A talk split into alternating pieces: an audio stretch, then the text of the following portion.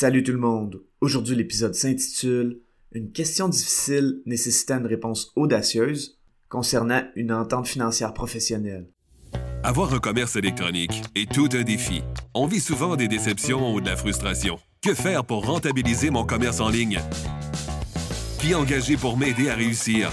Comment évaluer le ou les professionnels qui ont le mandat de rentabiliser mon commerce électronique et de le transformer en véritable actif numérique? Vous écoutez Commerce électronique et actifs numériques avec Nicolas Roy. La raison d'être de mon podcast est très simple.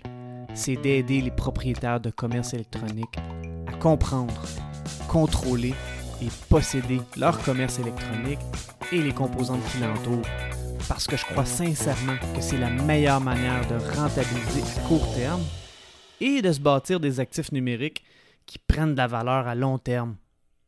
La semaine dernière, une personne a posé une question brûlante dans un groupe sur les médias sociaux et une autre personne m'a immédiatement tagué pour que j'y réponde.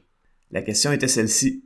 Pour les professionnels de vente ou de marketing SEM, soit le SEO ou la publicité Google Ads, est-ce que certains d'entre vous offrent des services avec un modèle de rémunération à la commission seulement? Wow, c'est une excellente question. Et ça peut aussi être une lame à deux tranchants. Certaines personnes peuvent penser que la question cherche à vérifier si la personne qui offre le service a confiance au résultat qu'elle va offrir. C'est un excellent point.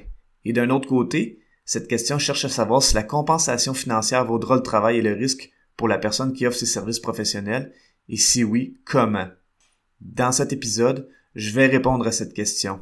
Et je vais même proposer un type d'entente pour que ce soit fair pour tout le monde.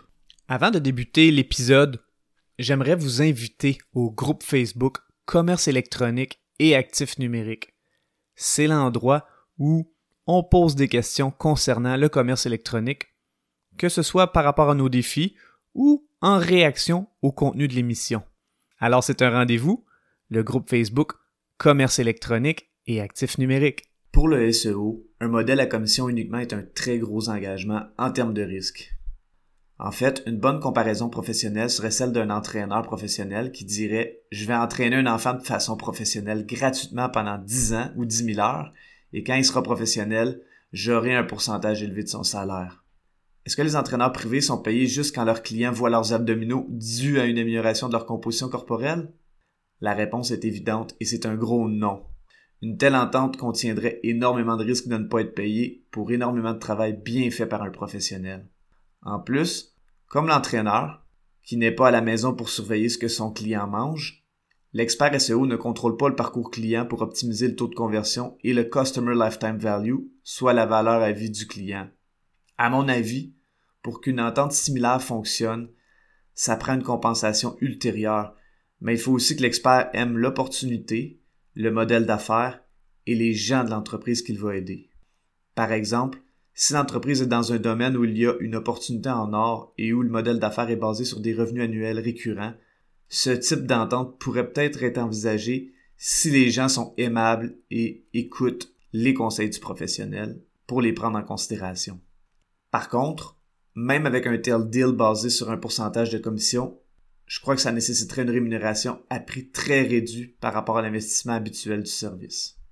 Avant de présenter comment je voudrais m'entendre avec une entreprise dans une telle entente, je tiens à souligner un point important. Certaines personnes vont penser qu'une telle entente est impossible. Dernièrement, j'ai entendu une personne dire qu'elle ne croyait pas en ces ententes parce que c'est pas correct et tatati et tatata. À ça, je répondrai par trois points importants. Premièrement, les entreprises qui n'ont pas les moyens de se payer les services spécialisés d'un professionnel et qui veulent diminuer leur investissement financier au maximum sont très souvent des startups. Et donc, le risque pour le professionnel qui prend une telle entente est très élevé.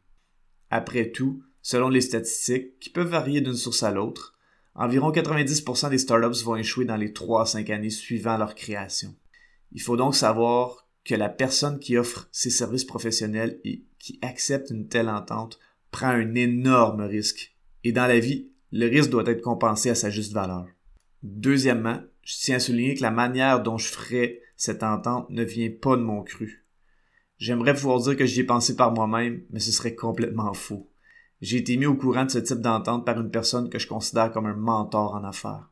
Cette personne fait souvent de telles ententes et ça fonctionne très bien quand c'est bien fait. Troisièmement, en ce qui me concerne, Si je faisais une telle entente avec une entreprise, j'en ferais une par 2-3 ans au maximum et je la choisirais avec des critères très précis sur plein d'aspects humains et d'affaires. La manière de m'y prendre est que je ferais une entente d'équité avec l'entreprise.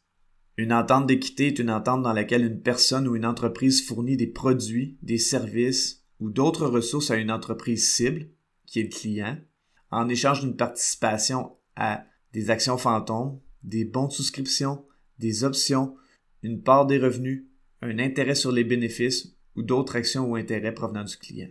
Les ententes d'équité peuvent aussi inclure une partie de la rémunération en espèces en plus de la participation.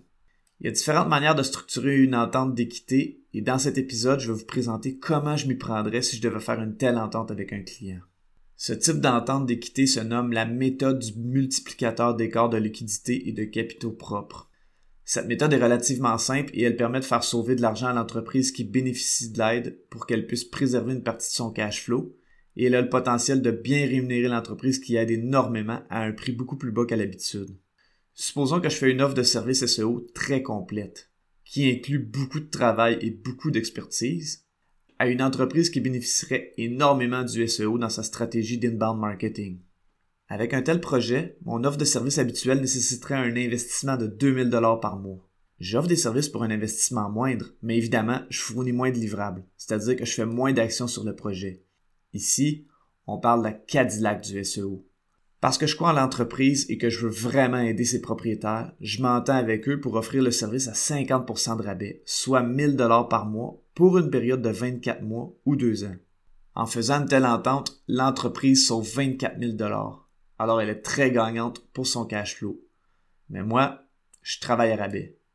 Mon temps et mon énergie sont donc moins rentables et si ça fonctionne pas, je perds 24 000 C'est là qu'une entente d'équité avec la méthode du multiplicateur d'écart de liquidité et de capitaux propres peut devenir très intéressante. Dans le cas de mon exemple, l'écart de liquidité entre la vraie valeur du service que j'offre à l'entreprise et le prix qu'elle paye est de 1000 dollars par mois sur 24 mois et donc 24 000 dollars. Le 1000 dollars que l'entreprise me paye est un tarif trop bas pour l'expertise le travail que j'offre sur le marché, mais le risque financier que je prends va être compensé par un facteur multiplicatif qui va être appliqué à la différence entre la valeur marchande de ce que j'offre et la compensation financière que j'ai reçue. Habituellement, dans une telle entente, on utilise le facteur multiplicatif de 3 à 5 fois l'écart. Pourquoi 3 à 5 fois? Parce qu'on prend un risque en investissant l'équivalent en espèces de l'écart en liquidité de nos services qui ne nous a pas été payé dans l'entreprise. C'est beaucoup plus risqué que d'être simplement payé pour son travail et pour accepter une telle entente, on doit avoir la possibilité de gagner beaucoup plus que si on avait reçu le montant garanti en espèces en échange de notre service professionnel. En fait, en faisant une telle entente, on parie sur l'entreprise et sa gestion et on montre qu'on croit que la valeur de nos services va vraiment aider l'entreprise cliente à améliorer sa valeur.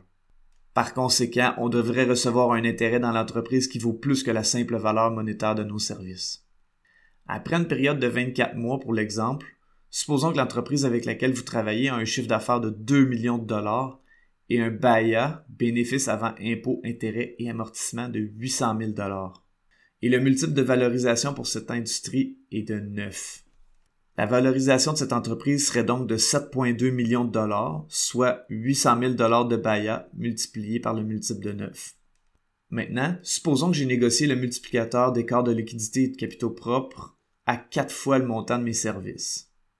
C'est donc 24 000 dollars de services multipliés par 4 qui donne 96 000 dollars d'équité. J'ai donc 96 000 dollars d'équité dans une entreprise qui a une valorisation de 7,2 millions de dollars, soit 1,3% en équité.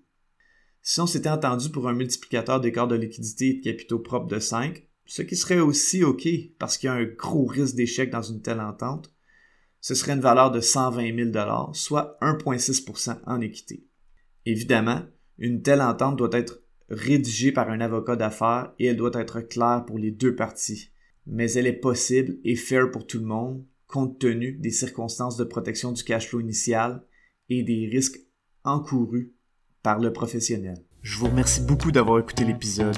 Si vous appréciez le podcast, je vous invite à lui donner un avis ou à le partager pour le faire connaître à un maximum d'entrepreneurs. D'ici là, je vous dis à la prochaine.